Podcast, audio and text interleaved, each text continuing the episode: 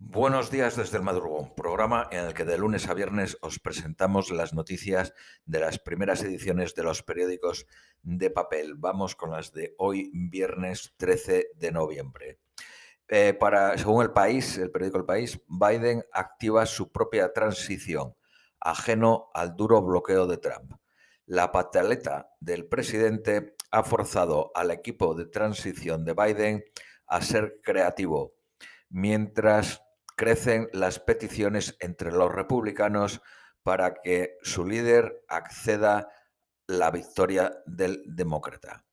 El gobernador de Ohio declaró ayer, necesitamos considerar al ex vicepresidente como el presidente electo. Para el periódico ABC, Biden se rodea de la vieja guardia, entre las presiones de los radicales. Ron Klein, un veterano muy cercano a Biden, será su jefe de gabinete. Otros cargos irán a asesores de campaña. Trump ni siquiera deja al demócrata recibir felicitaciones.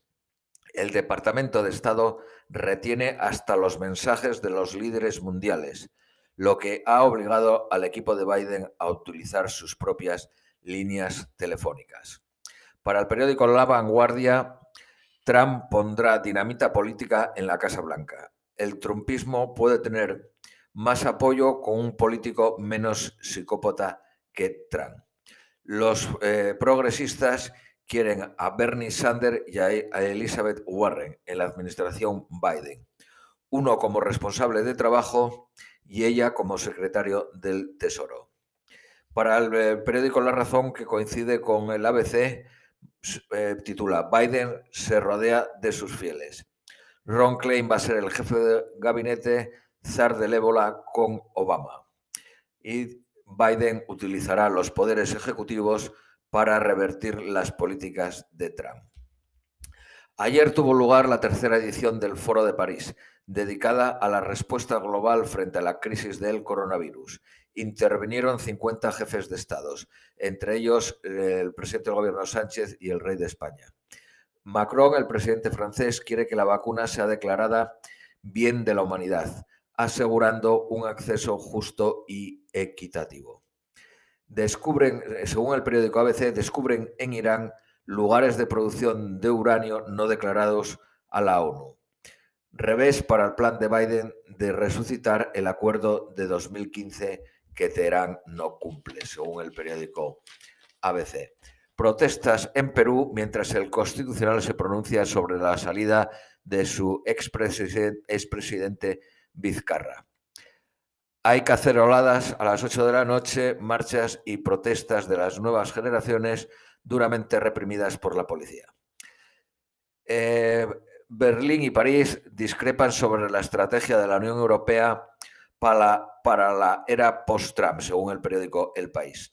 Macron quiere continuar e incluso acelerar el proceso de independencia estratégica de la Unión Europea, mientras que Alemania quiere reafirmar la posición de Estados Unidos como socio indispensable de la Unión Europea.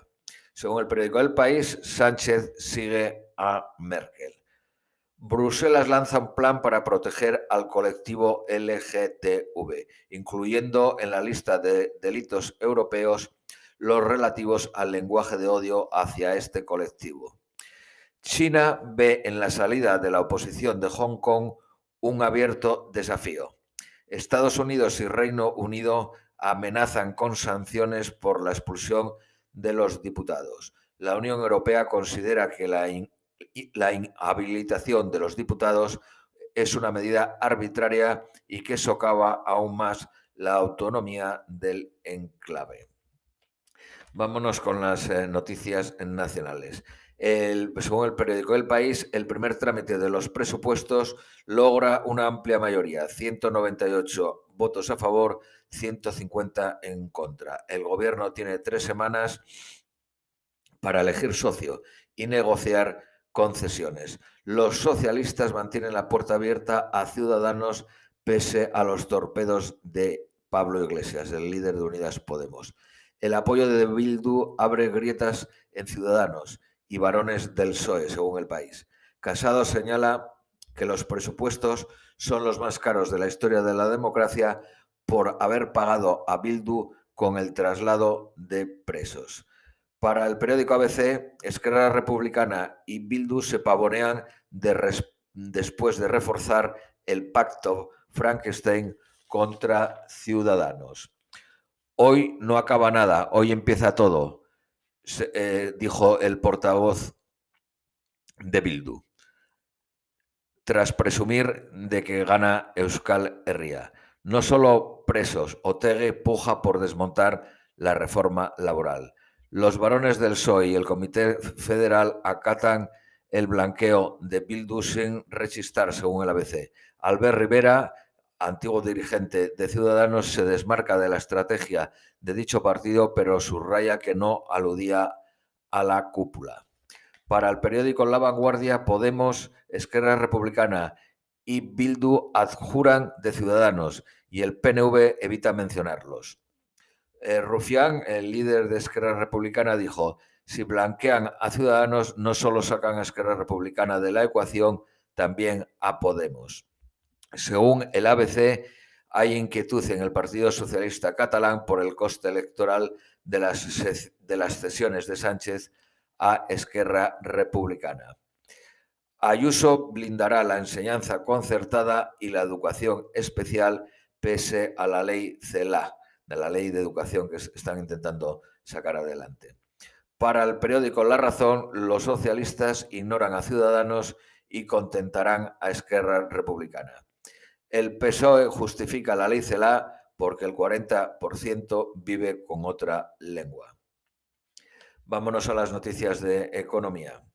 Los hosteleros piden 8.500 millones de euros en ayudas directas.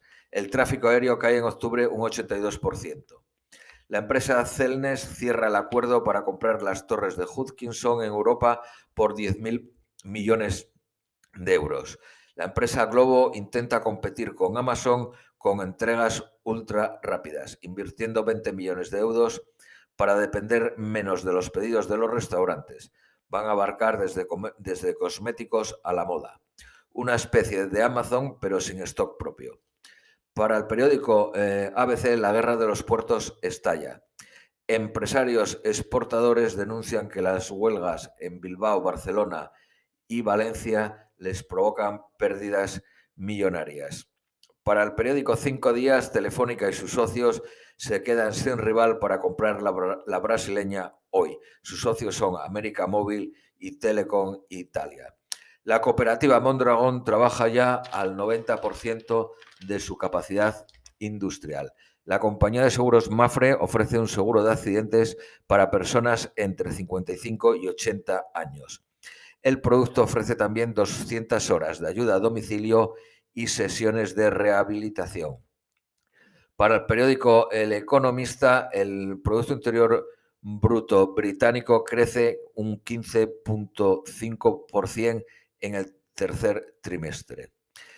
También este mismo periódico, El Economista, las empresas podrán no dar los sueldos de sus ejecutivos Así, eh, porque el Ministerio de Economía quiere eliminar la exigencia de que, de que, los pagos costen en los estatutos. La nueva norma sortearía la obligación impuesta por el Tribunal Supremo en su jurisprudencia de hacer públicos los sueldos de los ejecutivos. El IFEMA ha sido premiada como el mejor centro de convenciones de la Unión Europea. La empresa logista tiene la red de frío para distribuir la vacuna de Pfizer utilizando nitrógeno líquido. Cuenta con plantas en Madrid, Barcelona, Lisboa y Canarias. Estados Unidos se convierte en el segundo mercado por evita para Iberdrola. Quiere decir que es el segundo país donde más gana antes de impuestos. Para el periódico eh, La Razón, Gibraltar no estará obligada a hacer PCRs en la verja a, pesar de aparecer en la lista del ministro Illa. Su tagia de contagio está en estos momentos por encima de 300 por 100.000 habitantes. Los muertos rozan los 300 diarios de media, aunque baja la incidencia en España. Ahora estamos en 504 por 100.000 habitantes. Cataluña prorroga el cierre de la hostelería y Castilla León pide el confinamiento. El gobierno acuerda el precio máximo de la mascarilla a 0.72 céntimos. El gobierno no obligará a vacunar por temor al rechazo social, señala el ABC. Y por último, Baleares estudia hacer test a los pasajeros de la península. Esto es todo por hoy y os deseamos un feliz fin de semana.